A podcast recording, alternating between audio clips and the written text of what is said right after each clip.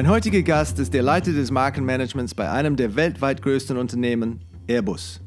Im Grunde genommen eine deutsch-französische Co-Production, beschäftigt Airbus knapp 130.000 Mitarbeiter auf 80 Standorte weltweit.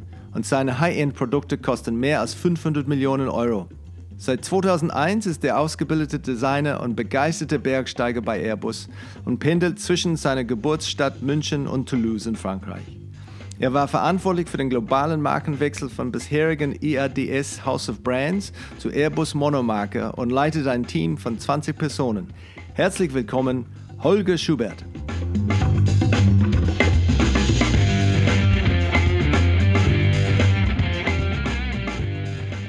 Herzlich willkommen bei Sieben Meilen Marken.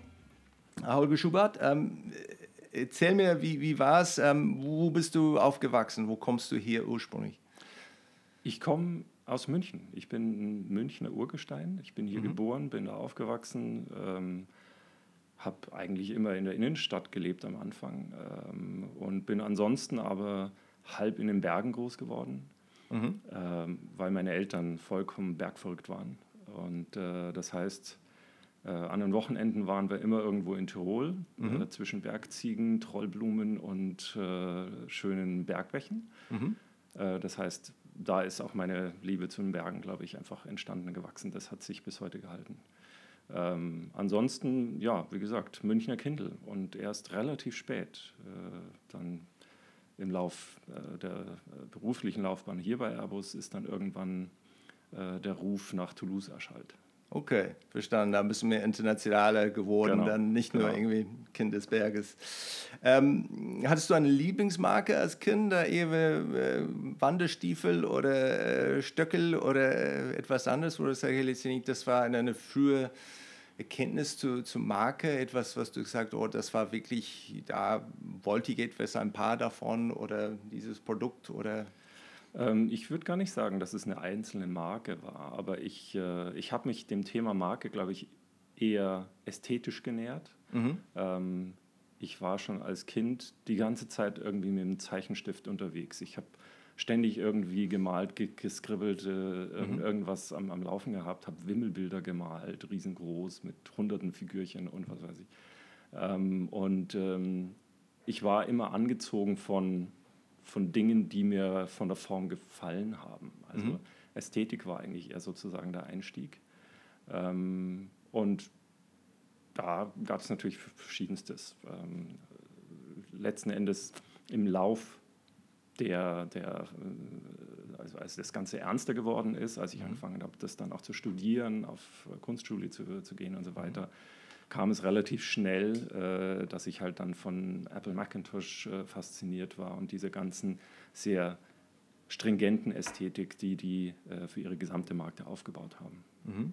So, du bist über die, die visuelle Schiene da, ja. dazu gekommen? Ja, ja. ja. Ich habe schon, als ich noch in der Schule war, habe ich angefangen, Bücher zu illustrieren, mhm. ähm, weil einem Kunstlehrer einfach aufgefallen ist, dass ich die ganze Zeit irgendwie da was mache. Und der hatte einen Auftrag, den er dann nicht machen wollte äh, und hat dann gesagt, Holger, hast du nicht Lust? Mhm. Und so bin ich zu meinem ersten Buchillustrationsauftrag gekommen und mhm. das ist mir dann eine ganze Weile geblieben. Habe ich einige Kinderbücher illustriert und solche Dinge gemacht. Verstanden. Und was war dein, dein allererster Job dann? Mein allererster Job war self-employed. Also mhm. als ich aufgehört habe ähm, zu studieren, ähm, habe ich erstmal meine eigene Agentur aufgemacht. Ich hatte während des Studiums nebenher immer auch schon gearbeitet bei einer kleinen Agentur und mit Partnern. Ähm, und dann habe ich erstmal meinen eigenen Laden aufgemacht, ähm, mhm. hauptsächlich auf das Thema Corporate Design mhm. spezialisiert. Ähm, einfach kleine Grafikagentur mit äh, zwei losen und einem festen Partner. Mhm. Und das habe ich ein paar Jahre lang so gemacht. Und wenn du eine, eine parallele Karriere hättest, ähm, was wäre es dann, wenn du dann hier diese Rolle nicht, äh, nicht hättest? Als Bergführer oder was etwas ich anderes? mir parallel anders vorstellen könnte. Also ich neige nicht sehr dazu, sowas wie, wie so richtige Hobbys dann äh, unbedingt zum Beruf zu machen. Mhm. Ähm, ich, äh, ich habe sehr, sehr viel Sport gemacht als junger Kerl, aber das war immer klar, dass das einfach irgendwie das, das Gegengewicht ist mhm. zum professionellen Leben. Ähm, das waren Kampfsportarten, ich habe äh, alles Mögliche, ich habe Volleyball gemacht, äh, ich bin sehr, sehr viel gelaufen und ähm, ja, wie gesagt, dann natürlich auch wieder Bergsport angefangen, das war ein bisschen später dann.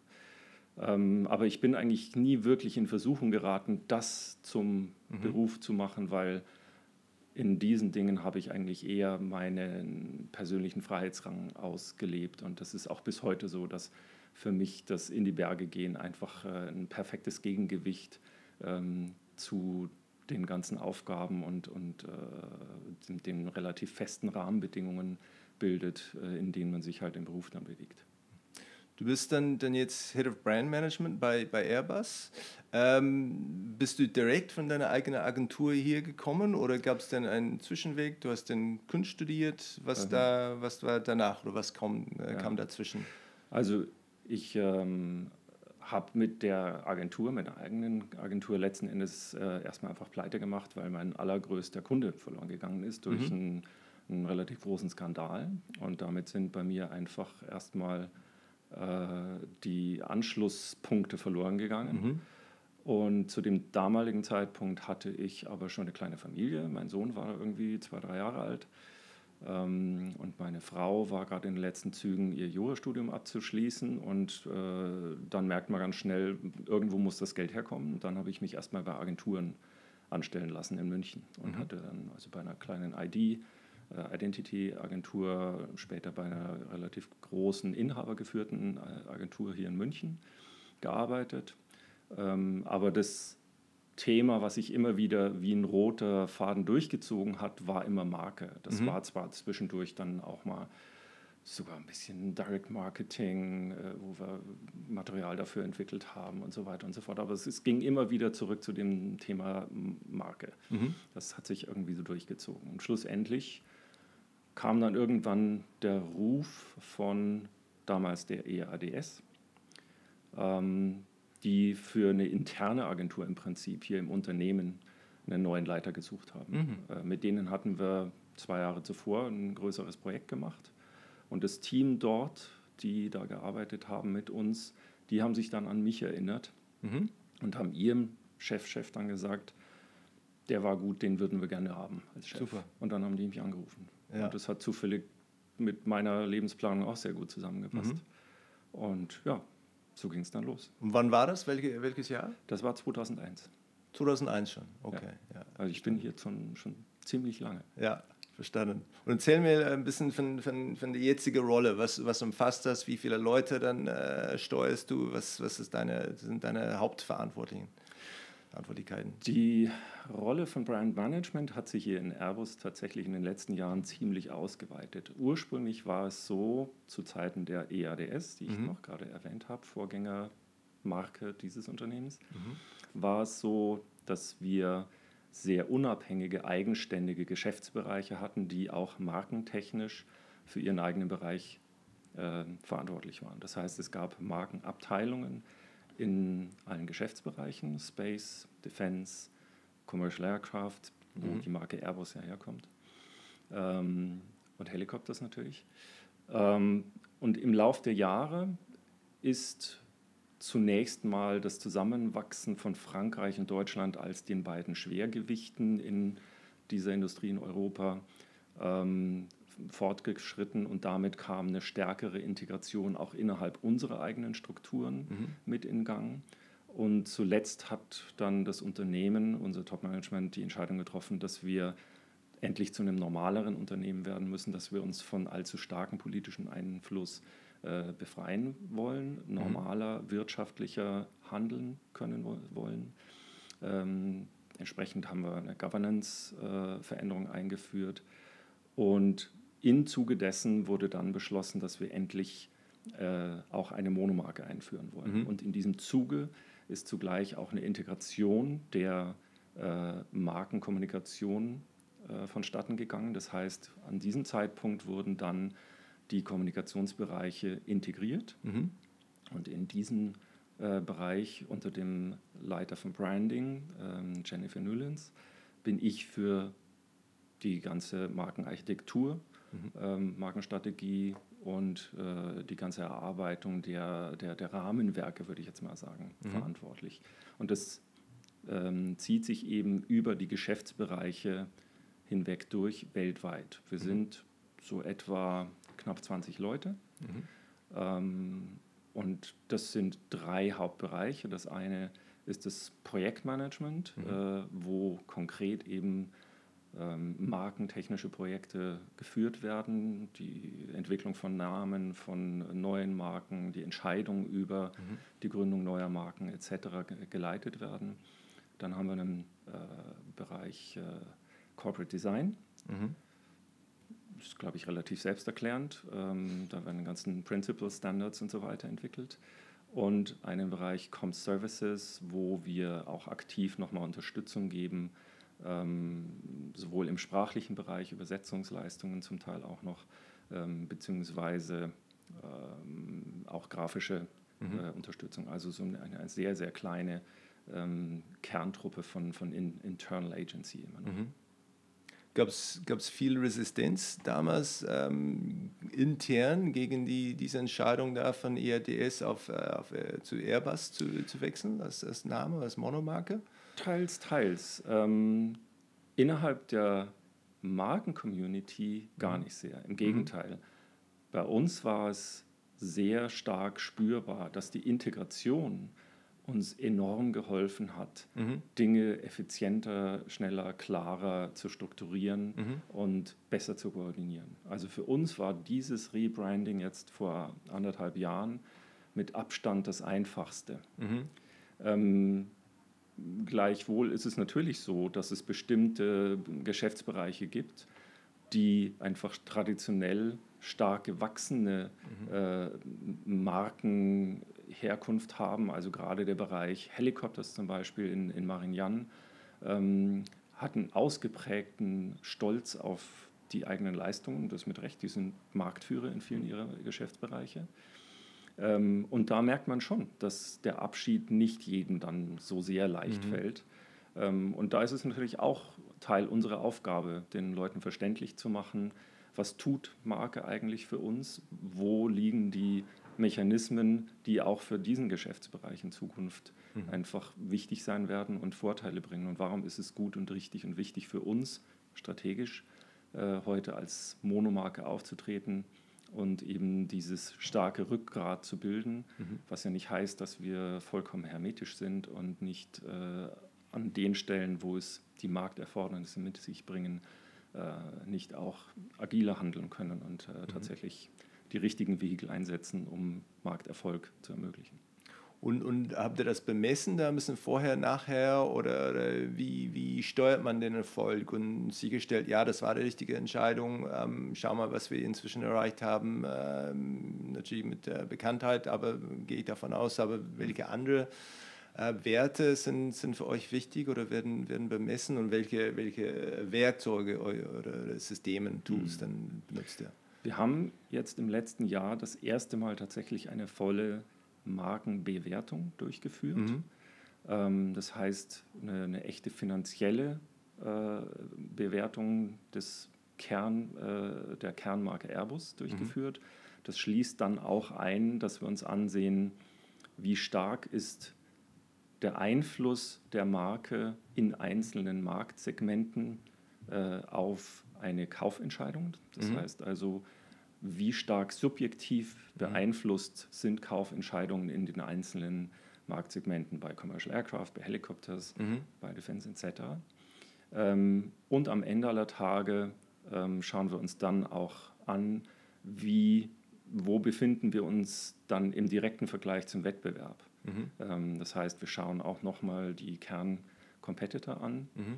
Ähm, klassisch natürlich Commercial Aircraft erstmal Boeing, aber auch eine ganze Reihe andere bis rein in Marktsegmente, auf die man vielleicht jetzt im allerersten Moment gar nicht unbedingt kommen würde, mhm. äh, weil neue Challenger für uns natürlich auch äh, hochspannende äh, Insights bringen. Also wenn man sich äh, anschaut, wie SpaceX heute in der mhm. Kommunikation mit der Marke umgeht und so weiter. Mhm. Ähm, die machen da einige Dinge doch relativ anders. Mhm. Äh, und es ist ziemlich spannend für uns zu beobachten, wie diese Dynamiken sich jetzt momentan entwickeln.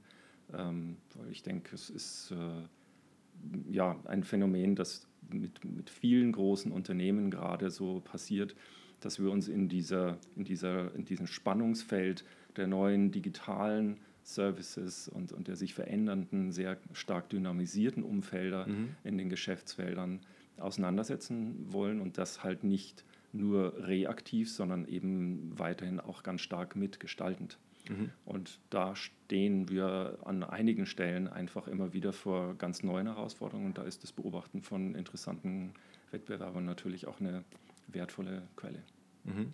Ihr habt dann, dann als, als Unternehmen äh, wirklich was, was ziemlich ähm, äh, unique ist, damit diese äh, wahnsinnig teure Produkte, ähm, ziemlich kleine ähm, ähm äh, Produktreihe, ähm, ziemlich wenige Kunden äh, im Vergleich zu, zu, zu B2C oder, oder anderen Unternehmen ähm, fast ein Duopoly bei den bei die, ähm, Commercial-Flugzeuge. Mhm. Was bedeutet das für euch als, als, als Marke? Was, ist dann, was sind die besonderen Herausforderungen für, für euch dann als, als Marke, um, um mit diesem diese Umfeld klarzukommen? Dass man wirklich dann etwas hat wie SpaceX, die wirklich fast aus dem Nix kommt. Mhm. Ja, ähm, teilweise auch Regierungen ähm, mit, äh, mit den Chinesen und die Russen, die sich zusammentun, mhm. um was zu machen. Ähm, ja, diese politische Geschichte mit Europa, dass er als Europ europäische Marke gesehen wird, was sicherlich in europäischen Ländern äh, vom, vom Vorteil ist, aber vielleicht in anderen Ländern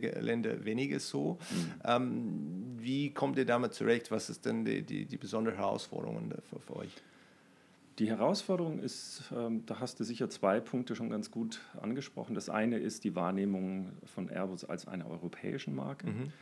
Ähm, und das ist auch etwas, was wir so gar nicht direkt verleugnen wollen, sondern diese europäischen Wurzeln sind für uns ja auch durchaus wertvoll. Mhm. Ähm, in Europa ist ganz, ganz viel von dem, was heute Luft- und Raumfahrt so kann und tut, schlicht entstanden. Mhm. Also die ganz, ganz wesentlichen Entwicklungen sind in, in vielen Bereichen extrem stark in Europa tatsächlich äh, vollzogen worden. Und insofern sind europäische Wurzeln für sich jetzt erstmal ja gar nichts Schlechtes. Ähm, auf der anderen Seite sind wir als, als Airbus heute ja tatsächlich sehr, sehr stark global aufgestellt. Wir haben mhm. äh, Final Assembly Lines äh, mhm. in China und in, in, allen möglichen anderen Ländern, nicht zuletzt auch in, in Nordamerika. Ähm, das heißt, das war von Anfang an auch ein, ähm, ein Teil der DNA von europäischen Luft- und Raumfahrt, Forschen, Handeln, ähm, dass wir aufgrund der, der, der kleinen Größe der einzelnen nationalen Entitäten ja sehr früh immer anfangen mussten, auch zu teamen, mhm. ähm, damit wir einfach bestimmte äh, Umfangsgrößen äh, von äh, Produkten überhaupt äh, in Aussicht gestellt bekommen haben. Und das heißt aber auch, dass der ganze Marktapproach von ERDS, Airbus und den Vorgängerfirmen mhm. eigentlich immer ein sehr stark äh, offener und, und dialogorientierter Ansatz war. Viel, ähm, viel weniger ähm, als äh, das zum Beispiel Boeing macht. Boeing hat einfach einen Heimatmarkt, der mhm. ihnen erlaubt, Produkte zu entwickeln mhm. und in ihrem Heimatmarkt schon ziemlich große Umsatzzahlen von vornherein mhm. ähm, abzusetzen und damit Entwicklungskosten abzufangen. Ähm, das war in Europa in, in, in, den Anfangsjahren bei weitem nie so. Ähm, und das ist ja auch einer der Gründe, warum die Industrie stärker in, äh, integriert wurde. Ähm, für die Marke heißt das Ganze, dass wir mit diesem Glaubwürdigkeitsrückgrat, was so eine starke Kernmarke einfach mit sich bringt, sehr gut arbeiten können, mhm. auch global sehr gut arbeiten können, dass das letzten Endes auch immer wieder ein, ein starker Türöffner ist, um auch um in neue Segmente reinzukommen. Mhm. Ähm, dass man aber auf der anderen Seite das, was ich eingangs schon so ein bisschen gesagt habe, dabei nie völlig hermetisch und erstarrt werden mhm. darf. Äh, das heißt, ich betrachte es so ein bisschen als Standbein, Spielbein. Wir müssen schauen, dass wir die Kernmarke sauber aufbauen und mhm. sauber schützen und da auch eine, eine, große Klarheit herstellen, intern wie extern, mhm. dass wir aber die Relevanz dessen, was die Marke in einem bestimmten Kontext dann liefert, immer im Auge behalten müssen und die, die richtigen Interaktionen dann gestalten. Das heißt, dass wir in manchen Bereichen auch mal eine Entscheidung treffen, dass wir irgendwelche Dinge eigenständig auf eigene Markenfüße äh, mhm. stellen und nur sicherstellen, dass dann in der Kommunikation eine, eine, klare Abstimmung darüber hergestellt ist, wie wir unsere Bezogenheit dann eben kommunizieren, dass wir da keine Verwirrung im Markt erzeugen. Wie, wie, wie macht ihr das denn auch intern? Weil jetzt ja nicht mit äh, so vielen äh, Standorten äh, weltweit ähm, auch die, die, die einfach die Zahl von, von Mitarbeitern, ich glaube ca. 130.000 Leute.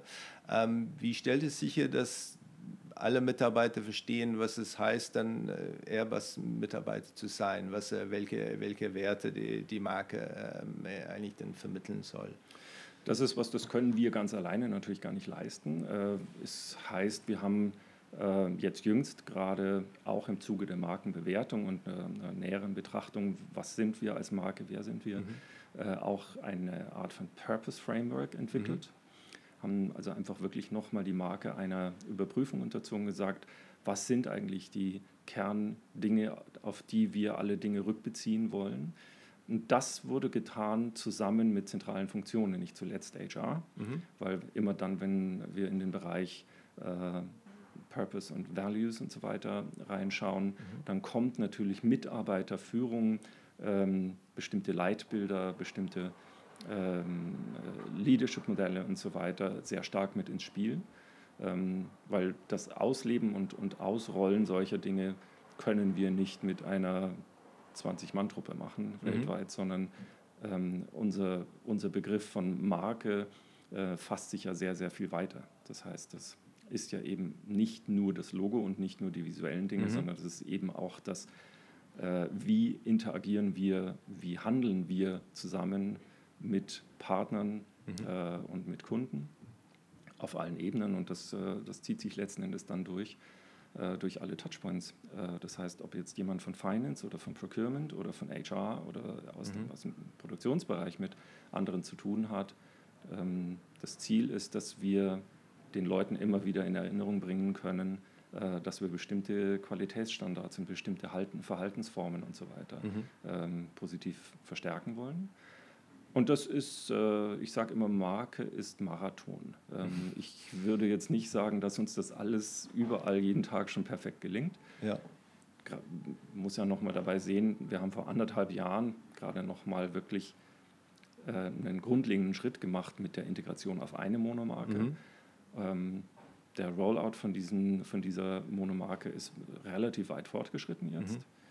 Mhm. Ähm, aber die Arbeit an der, äh, sagen wir mal, der, der, gelebten Umsetzung auf allen Ebenen, die wird weitergehen. Mhm. Ähm, und das ist auch etwas, wo auch wir immer wieder als Resonanzsystem versuchen, äh, Dinge aufzunehmen und halt zu überprüfen, funktioniert das überhaupt? Mhm. Jetzt gerade zum Beispiel haben wir ein größeres Projekt am Laufen, äh, dass wir ein richtiges Brand Center mhm. aufbauen wollen. Also wirklich einen digitalen Pool, mhm. wo dahinter ein äh, Digital Asset Management äh, steht, wo wir in Zukunft wirklich nur noch eine einzige Quelle haben für aktuell gültige und relevante äh, Markeninformationen im weiteren Sinne, mhm. bis hin zu Workflow Management und so weiter. Und äh, das ist, wie man sich vorstellen kann, etwas größere Übung, mhm. ähm, wo wir jetzt Schritt für Schritt eben auch mit unseren äh, Kollegen von Digital Comms mhm. und, und IT und so weiter seit einigen Monaten schon dran arbeiten. Bei, bei solchen Projekten oder, oder generell bei, beim Thema Marke gibt es denn, denn Benchmark-Marken, die, die man sagt, hey, schau mal, was die machen, vielleicht außerhalb der Branche, ähm, die ihr intern verwendet, die sagen, hey, letztendlich, da wollen wir hin, schau mal, wie toll sie das machen? Es gibt keine einzelnen, mhm. aber es gibt immer wieder gut gelungene Beispiele für bestimmte Sachen, die Art und Weise, wie bestimmte Werte dann auch in der Markenkommunikation oder in der gesamten Kommunikation konsequent umgesetzt werden, ähm, gibt es immer, immer wieder schöne Beispiele, die wir gerne auch mal mit, äh, mit anführen. Ich denke, GE ist immer wieder mal gerne genommen, mhm. gerade wenn es darum geht, auch solche Purpose- und, und Value-Dimensionen äh, mit zu kommunizieren, also in der HR-Kommunikation. Mhm.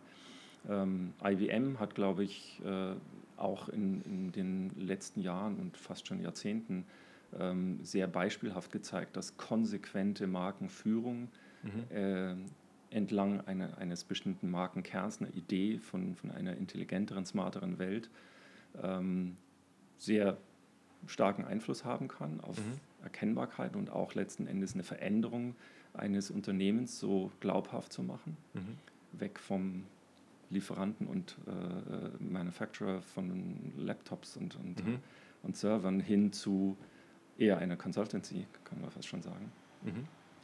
Ähm, also es gibt schon so eine ganze Reihe von, von Marken, äh, die wir immer wieder ganz gerne mal anschauen, aber auch äh, junge und neue äh, Marken, mhm. die einfach in einem anderen Modus arbeiten, die sehr, sehr stark ähm, auf die äußere Erscheinung und die, die Glaubwürdigkeit der Story und so weiter achten.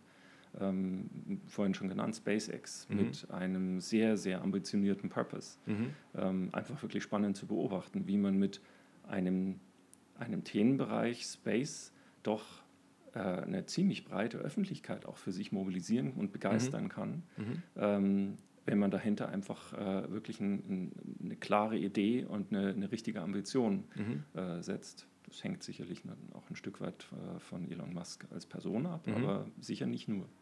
Ja, verstanden. Und bei, bei ähm, Produktbenennungen, ähm, ihr habt eine, eine, eine Systematik, die ähnlich ist wie bei Audi oder BMW, wo es wirklich sehr stark getrieben ist von, von äh, Buchstaben und, und, und, und Zahlen. Ähm, jetzt habt ihr ein neuer Produkt, der, der entwickelt wird, der, der tatsächlich aussieht wie ein Beluga Wal. Und das heißt, wenn ich das richtig verstehe, äh, Beluga XL. Ist das eine, ist nur eine, eine Working-Titel äh, dazwischen oder eine neue Richtung? Und sagt, okay, wir wollen was anderes dann aufbauen bei den bei die Produktnamen, Produktmarken? Nein, ähm, das ist jetzt keine, kein, kein wirklicher Wandel. Dieser Spitzname des Beluga hat sich mhm. im Grunde genommen einfach etabliert über die Jahre ähm, weil die, äh, die, die Außenform von diesem Flugzeug halt einfach sehr, sehr charakteristisch ist, um es mal freundlich ja. zu sagen. Ja. Ähm, aber das Ding ist natürlich hocheffizient und leistungsfähig und für uns extrem wichtig. Mhm. Ähm, und dieser Begriff des Beluga hat sich da schlicht etabliert ja. ähm, und unter diesem Namen kennt man ihn einfach. Ähm, das heißt aber nicht, dass wir sagen wir, in dieser Richtung jetzt konsequent weitergehen äh, würden, sondern das ist wirklich das ist ein Flugzeugtyp, der ist ganz charakteristisch für Airbus. Der wird auch für einen ganz bestimmten Zweck nur eingesetzt. Mhm. Wir verkaufen die ja jetzt nicht irgendwie als Frachtflugzeuge, äh, sondern wir nutzen die selber. Und die leisten enormes. Ich habe letztens wieder eine Zahl gesehen, die fliegen im Jahr, glaube ich, 6,5 Millionen Kilometer. Mhm. Ähm, einfach um unser eigenes Produktionssystem äh, am Laufen zu halten und so effizient wie möglich zu gestalten. Also mhm. da wird eine Menge damit gemacht. Ansonsten haben wir keine Nomenklatur, die sich jetzt über größere Teile des Gesamtunternehmens erstrecken, mhm. sondern ich betrachte Marke immer und auch Produktmarke immer als ein Vehikel, das Marktzugang erleichtern muss. Mhm. Ähm, die Idee der Commercial Aircrafts äh, war ja von Anfang an, dass wir eine Produktfamilie mhm. entwickeln die nicht zuletzt auch äh, Schulungsaufwand und so weiter dann für die Betreiber, für die Airlines und äh, Leasing Companies und so weiter ähm, reduzieren soll. Also mhm. das ganze System einfach schlicht effizienter, mhm. schlanker, einfacher zu schulen, das äh, weniger Plattformbasis sozusagen. Ja, verstanden. Ja, genau. Ja. Ähm, machen sollte. Und äh, insofern lag es nahe, dass man aus einer Produktfamilie dann auch einen Produktfamilien Namen, Namenssystematik entwickelt. Mhm.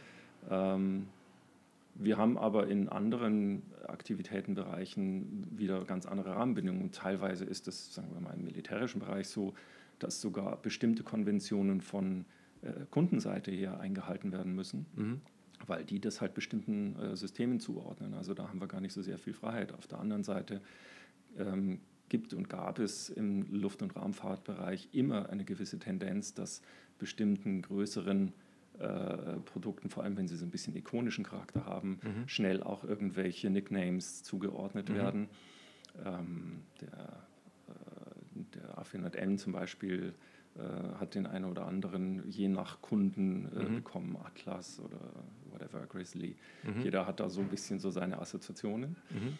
Ähm, für uns ist Name einerseits Marktzugang, auf der anderen Seite vor allem einfach schlicht auch ein Orientierungssystem. Mhm. Man muss ja sehen, dass wir ein riesengroßes Unternehmen sind mit einer ziemlichen Spanne an Aktivitäten und insofern versuchen wir inzwischen stärker, äh, sagen wir mal, Segmente in Richtung Benefit-led äh, Namensfindung zu, zu steuern, einfach schlicht, um unseren Partnern und Kunden einfache Orientierung zu ermöglichen und mhm. eine, ein sicheres Navigieren durch unsere Strukturen zu ermöglichen. Innerhalb der Segmente ähm, schauen wir in der Regel erstmal, dass wir schlicht deskriptive Namen finden. Mhm. Ähm, wiederum, um Orientierung zu erleichtern. Mhm. Und nur dort, wo aufgrund einer, einer Marktbeschaffenheit eines kompetitiven Umfeldes es notwendig scheint, dass wir wirklich eine richtige Markenentwicklung in die Wege setzen, äh, setzen wir uns dann damit auseinander und schauen, was heißt das jetzt in welchen Märkten, welche kulturellen Umkreise und so weiter, was müssen wir jetzt alles beachten. Mhm. Ähm, aber man muss ja immer sehen, eine Marke ist einfach auch eine Investition und vor allem eine, die über längere Zeit dann auch ähm, ernährt gehalten bleiben will. Mhm. Das heißt, es reicht ja nicht nur ein fancy Name oder irgendwas aufzusetzen, sondern ich muss dann ja in dem relevanten Umfeld auch dafür sorgen, dass Leute diese Marke dann lernen und mhm. auch mit den richtigen Dingen assoziieren und das dann auch so aktiv gepflegt halten. Das ist ein Investment, das muss sich ja letzten Endes aus dem Geschäft dann auch wieder mhm. kapitalisieren. Würden die, die ähm, ähm, Kollegen wie, wie Elon Musk, wenn man die anschaut, diese, das Thema ähm, Purpose. Ähm, seid ihr schon ein, ein, ein Purpose-driven Organization? Ähm, seid ihr auf dem Weg dorthin? Wird's dann irgendwie, habt ihr eine andere Aufstellung oder wie, wie ist das oder wo ist das Thema Marke bei euch? Das ist wirklich das ist der Kern von, von, unser, von unser tägliches Leben oder ist etwas, ist, okay, nee, es kommt ein bisschen später? Ähm, wo, wo steht ihr da momentan? Wir sind sehr viel stärker purpose-orientiert, als wir das vor vielleicht fünf, sieben Jahren noch waren. Mhm. Ähm, und das, denke ich, hat, äh, das hat zwei wesentliche Gründe. Das eine ist, ähm, dass das einfach auch eine gesellschaftliche Entwicklung ist. Mhm. Wir befinden uns ja nicht isoliert auf der Welt, sondern mhm. wir haben es mit äh, jungen Menschen zu tun, mit ähm, Leuten, die wir als Talente interessant finden, die wir gern auch bei uns im Unternehmen haben wollen. Mhm. Ähm, und ich denke, das ist einfach auch ein Zeichen unserer Zeit, dass Menschen gerne verstehen wollen, warum das gut ist, was wir tun als Unternehmen und mhm. was ist als größeres Gutes äh, für die Gesellschaft und eine weitere Entwicklung ähm, auf dieser Welt auch beizutragen in der, in der Lage ist. Mhm. Ähm, und das ist aus meiner Sicht auch eine sehr gute und gesunde und richtige Frage. Mhm. Ähm, und deswegen haben wir uns mit dem Thema Purpose ähm, auch näher auseinandergesetzt. das ist die eine Geschichte. Die andere ist, dass die Integration von einem großen, komplexen und teils auch heterogenen System umso stärker danach ruft, dass mhm. man in eine innere Ordnung herstellt und eine Orientierung mhm. aufbaut und sagt, auch wenn das auf den ersten Blick so ausschaut, als ob diese Dinge hier leicht voneinander abgelöst sind, am Ende aller Tage dient das alles einem höheren Gut, ähm, die uns alle, äh, das uns alle verbindet. Mhm. Ähm, und das hilft einfach Organisationen auch ein Stück weit ähm, stabil und menschlich führbar zu mhm. machen, weil es geht nun mal einfach über die rein faktischen Dinge klar hinaus äh, was wir hier jeden, jeden, Tag tun. Hier handeln Menschen miteinander mhm. ähm, und die wollen einfach auch eine bestimmte Bezogenheit haben. Menschen sind soziale Wesen. Mhm. Habt ihr denn jetzt dann ein, ein Warum schon formuliert? Ist es soweit, dass man sagt, hey, letztendlich deswegen sind wir hier. Hier ist dieser diese knackige Satz oder, oder ja, fünf Punkte oder wie sieht es aus? Ja, wir haben einen Kern Purpose Framework, mhm. ähm, das sich im Wesentlichen darauf äh, bezieht, dass wir, wir sagen, wir wollen äh, dazu beitragen, die Welt äh, in einen sichereren ähm, und auch prosperierenden Ort zu, zu verwandeln oder weiterzuentwickeln, ähm, indem wir Menschen auch miteinander verbinden und mhm. Möglichkeiten schaffen. Ähm, das Ganze ist gekoppelt mit einem System von Kernwerten, mhm. wo es zum Teil auch etwas spezifischer wird, wo wir darauf achten, dass wir sehr stark im Teamwork zusammenarbeiten, dass äh, wir vor allem natürlich verlässlich sind und so weiter und so fort. Also es gibt einen ganzen Satz von, von Kernwerten, ähm, der dann zum Beispiel einen starken Einfluss darauf hat, wie unser Leadership-Modell auch ausschaut. Also mhm. was sollen ähm, Seniore äh, Menschen in unseren Organisationen auch vorleben. Mhm. Ähm, also da gibt es ein, ein ganzes Rahmenwerk und aus dem heraus entwickeln wir jetzt auch konsequenter äh, die Art von, von Kommunikation, wenn wir jetzt über strategische Technologiekommunikation sprechen oder mhm. ähm, konkrete Produktkommunikation und so weiter. Es, wir versuchen sehr viel stringenter darauf zu achten, dass wir diese Dinge auch wirklich rückbeziehen auf unsere Kern-DNA, mhm. würde ich mal sagen. Am Ende aller Tage ist es aber immer noch so, dass die, die, die, die größte Idee dahinter ist einfach schlicht, uh, we make it fly mhm. und das im doppelten Sinne. Also mhm. wir machen es möglich, dass Dinge tatsächlich vom, von der Erde abheben, mhm. äh, aber auch in dem, in dem äh, zweiten Sinne, ähm, im Englischen hat es ja die, die Bedeutung, äh, dass wir es schaffen, dass die Dinge funktionieren. Mhm. Äh, ja. Und das ist etwas, was uns sehr am Herzen liegt, dass wir tatsächlich Sachen wirklich umgesetzt kriegen. Mhm. Wir wollen einfach, dass was passiert verstanden. Und, und habt ihr schon mit ähm, dem Thema ähm, Lizenzierung etwas dann äh, ausprobiert, ob intern oder extern? Ich meine, Marke hat eine, eine, eine wahnsinnige Höhe, Höhe, Höhe Wert. Ähm, wie steht ihr dazu? Das machen wir momentan sehr eingeschränkt. Wir schauen mhm. uns das an bestimmten Stellen an, ähm, in sehr kleinem, bescheidenen Umfang ähm, gibt es das wo es einfach einen, einen, offensichtlich sinnvollen Markt gibt und auch einen echten Marktbedarf äh, bei größeren Modellherstellern und so mhm. weiter, dass wir da natürlich äh, Übereinkünfte haben, wenn die halt irgendwie den aktuellen A400M mhm. als Bausatz anbieten wollen etc. Das macht auf jeden Fall Sinn. Wir schauen uns auch äh, inzwischen im digitalen Umfeld äh, mhm. diesbezüglich mhm. um. Ähm, im ganzen Bereich der Simulation und auch von Entertainment. Ähm, es gibt ja eine ganze Menge Flugsimulatoren mhm. verschiedenster Level. Mhm. Auch da gucken wir uns ein bisschen näher an, wie wir damit umgehen wollen, weil wir letzten Endes natürlich da auch qualitätssteuernd mhm. ein Stück weit mit eingreifen wollen.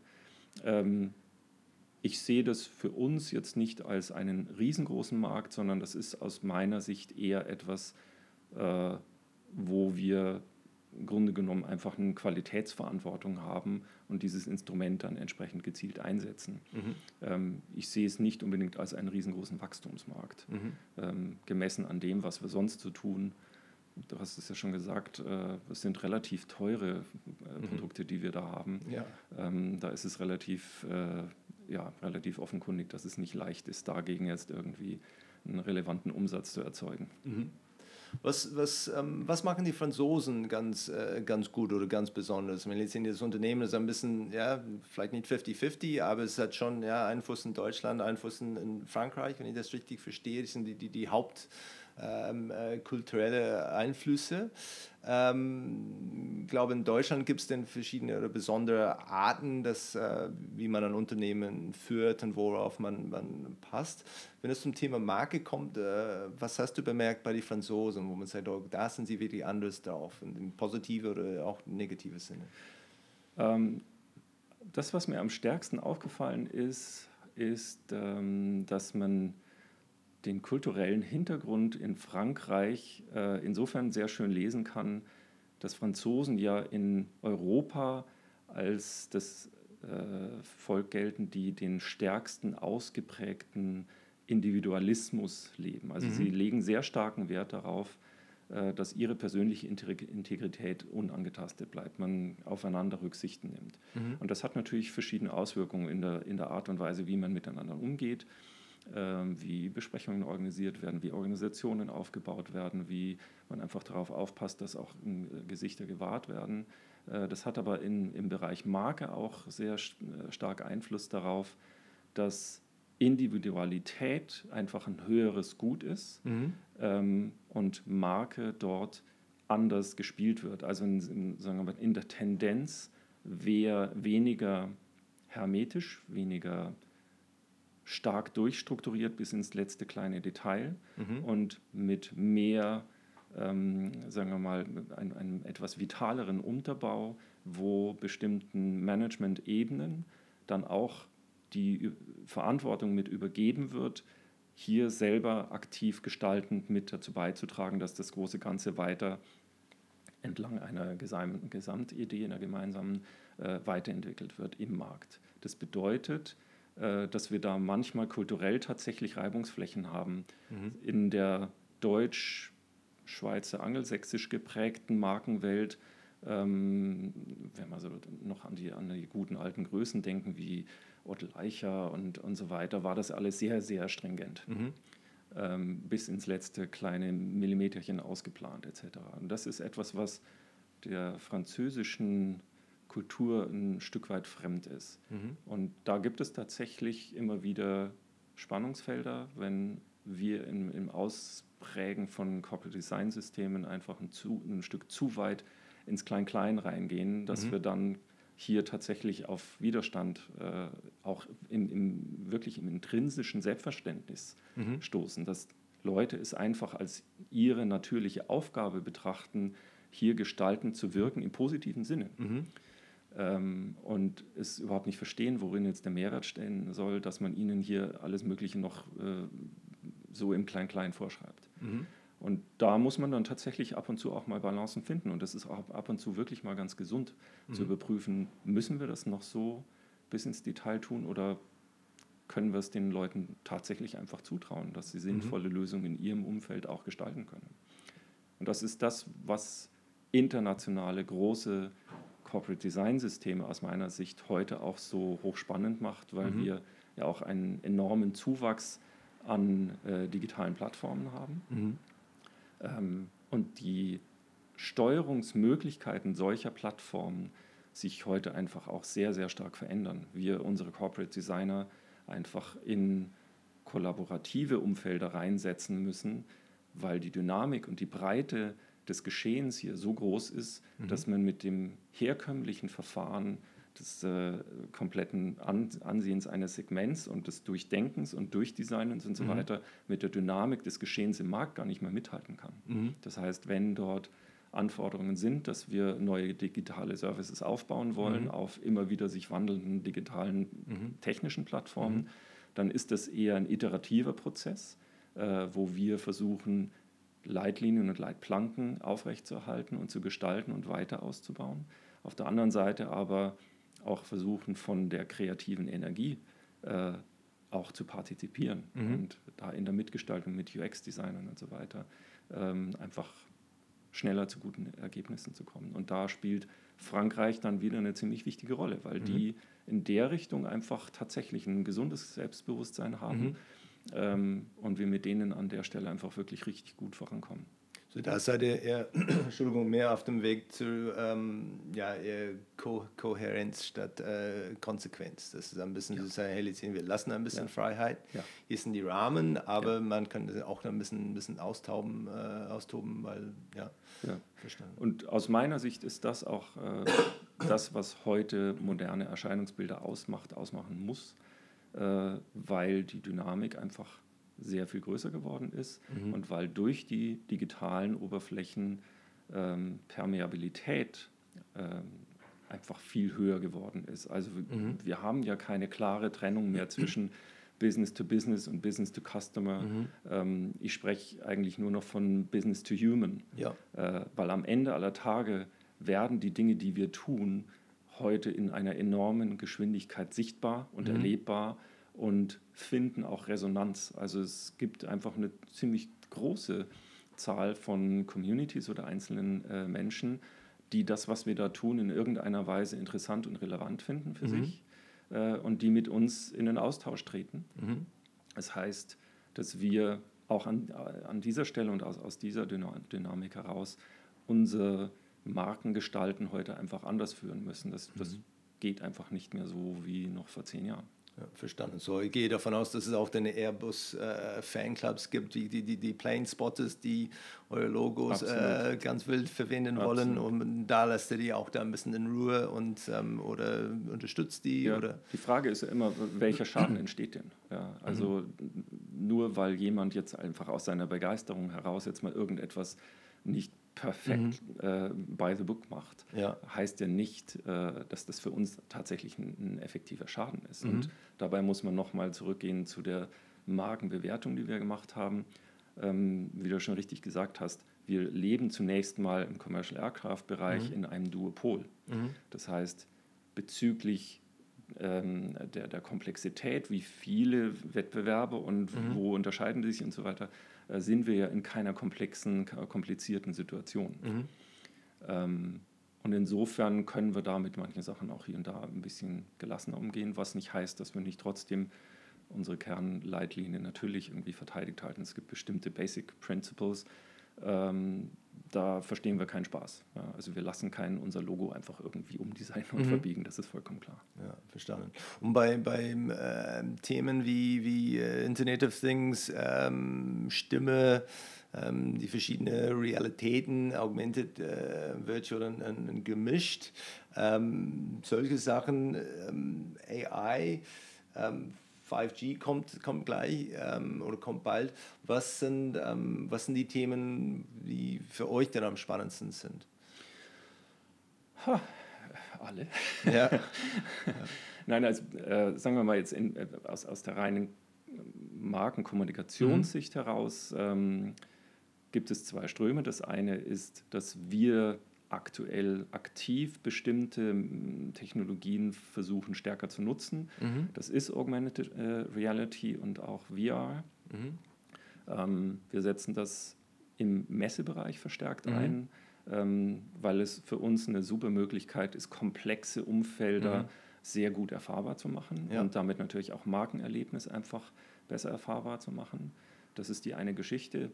Äh, auf der anderen Seite wächst das ja einfach aus äh, dem technologischen Umfeld heraus auch wiederum an uns heran. Also ganz konkret, äh, Augmented Reality wird ja bei uns in der Produktion an vielen Stellen schon seit einiger Zeit mhm. hergenommen und wird dadurch natürlich auch zu einem Thema. Auf der anderen Seite sind wir als Marke sehr stark äh, ja auch im Kern ähm, auf das Thema Innovation, mhm. Innovationsfähigkeit, Zukunftsgestaltung dieser Märkte äh, gepolt. Ähm, und damit ist unser Urinteresse natürlich immer auch, dass wir ein sehr waches Auge mhm. auf spannende Entwicklungen von Zukunftstechnologien werfen und immer überprüfen, was heißt es für uns, für unseren eigenen Markt heute, beziehungsweise mhm. für potenzielle künftige äh, Märkte, in die wir selber aktiv auch mit einsteigen wollen oder die wir neu explorieren wollen. Und mhm. da spielen digitale Technologien wie künstliche Intelligenz, ähm, Blockchain, was weiß ich, mhm. Äh, die ganzen aktuellen Themen natürlich auch eine sehr, sehr wichtige Rolle für uns. Mhm.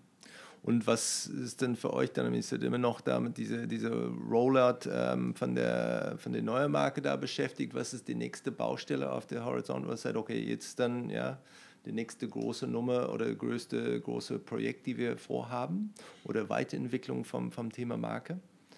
Ich glaube, dass wir im Thema Marke im Moment eher ein Stück weit Ruhe reinkriegen werden, weil wir mhm. im Grunde genommen jetzt tatsächlich mal an einem Punkt sind, der aus heutiger Sicht für dieses Unternehmen tatsächlich einfach Sinn macht. Wir mhm. haben es jetzt geschafft, dieses Unternehmen so weit in einen stabilen, ähm, integrierten Zustand äh, zu bringen und da werden wir sicherlich ein, ein wesentliches Augenmerk darauf richten, das jetzt weiter zu stabilisieren mhm. und das, was du vorhin angesprochen hast, tatsächlich auch ähm, die Akzeptanz und das Verständnis von Mitarbeitern äh, im Thema Marke weiter zu vertiefen. Mhm. Und das dann auch wirklich nutzbar zu machen und strategisch wirklich als ein Führungsinstrument mit einzusetzen, gemeinsam mhm. mit Kollegen von HR ähm, und so weiter.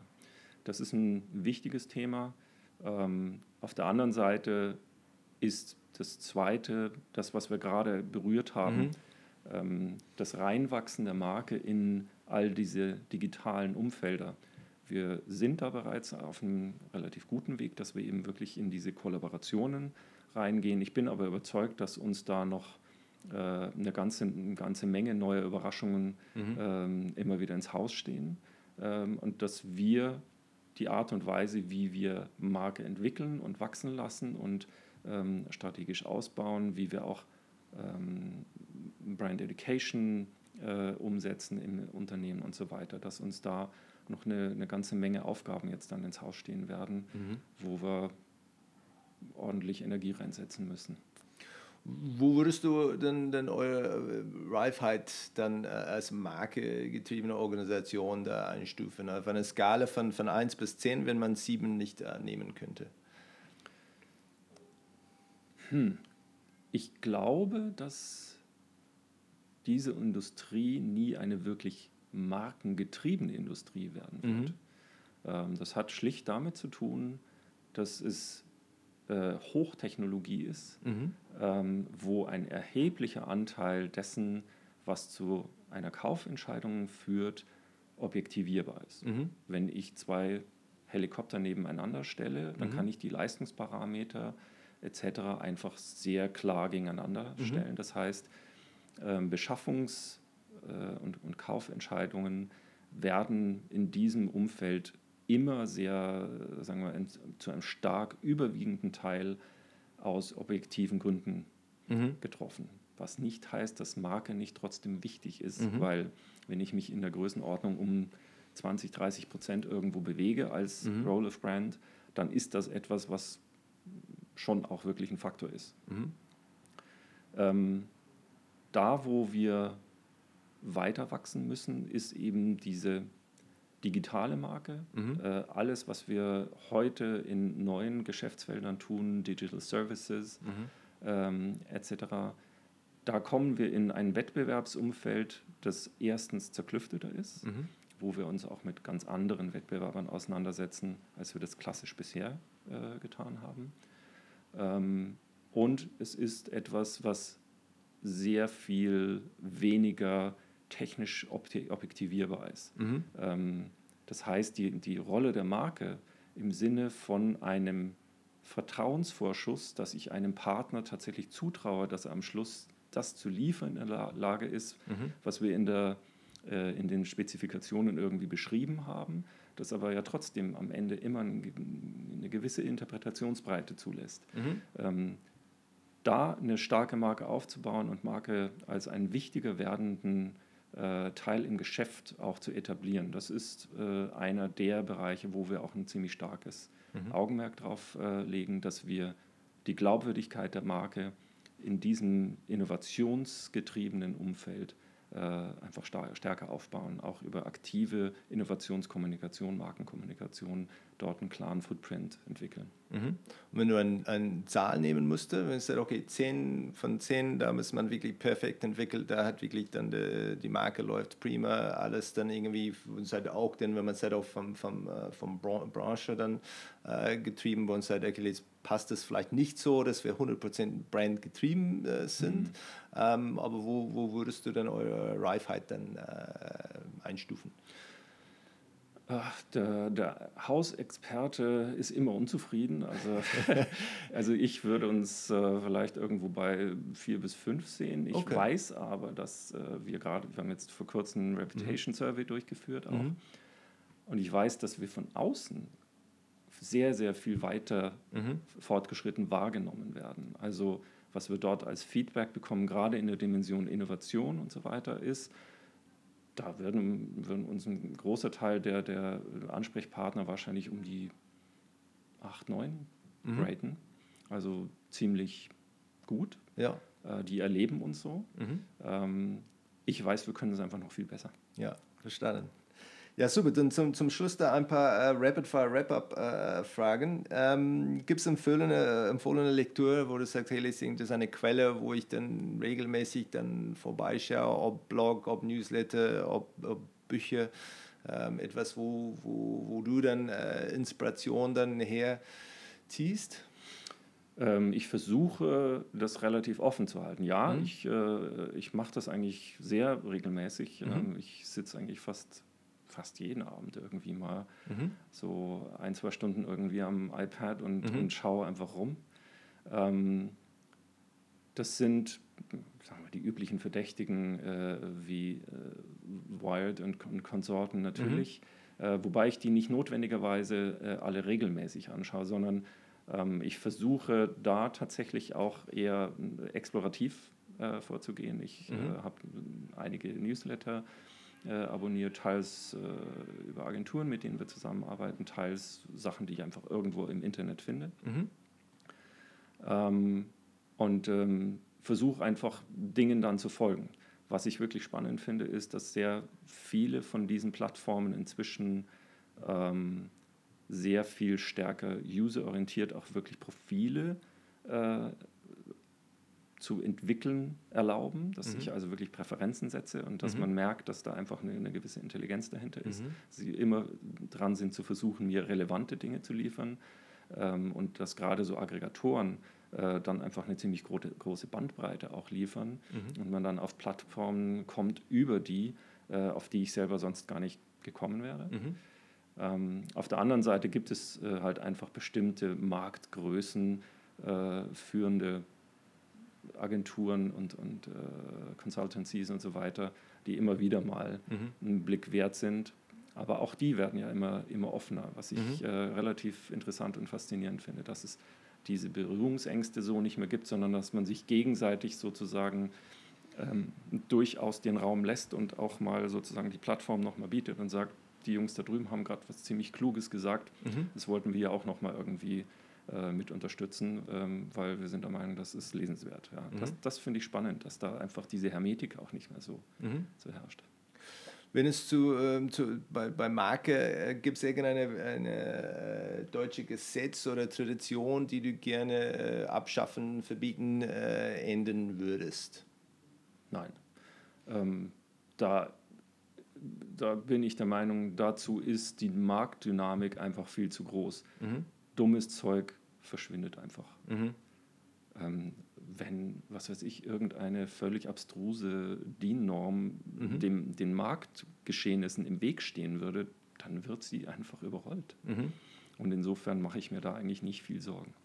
Der, der Markt wird entscheiden und äh, ja. ja. wobei ich jetzt äh, nicht einfach äh, ein, ein völlig marktgläubiger Mensch bin. Ich, äh, man ja. muss da schon aufpassen, was da passiert und äh, so ein bisschen Regeln mhm. im Spiel äh, tun der Sache auf jeden Fall gut. Mhm. aber es ist nichts, wo ich mir jetzt spezifisch große Sorgen mache in, in Deutschland, ähm, dass wir uns da irgendwie arg selber be behindern würden. Welchen Rat würdest du einem, einem jungen Mensch äh, geben, der sich dann ja, vielleicht nach der Schule äh, interessiert sich für das Thema Marke und sagt, okay, das finde ich spannend und ich würde gerne in diese Richtung gehen, äh, Richtung gehen. Ähm, ja, was, äh, was würde sie dann, dann vorschlagen oder, oder raten? Ähm, Geduld mitbringen.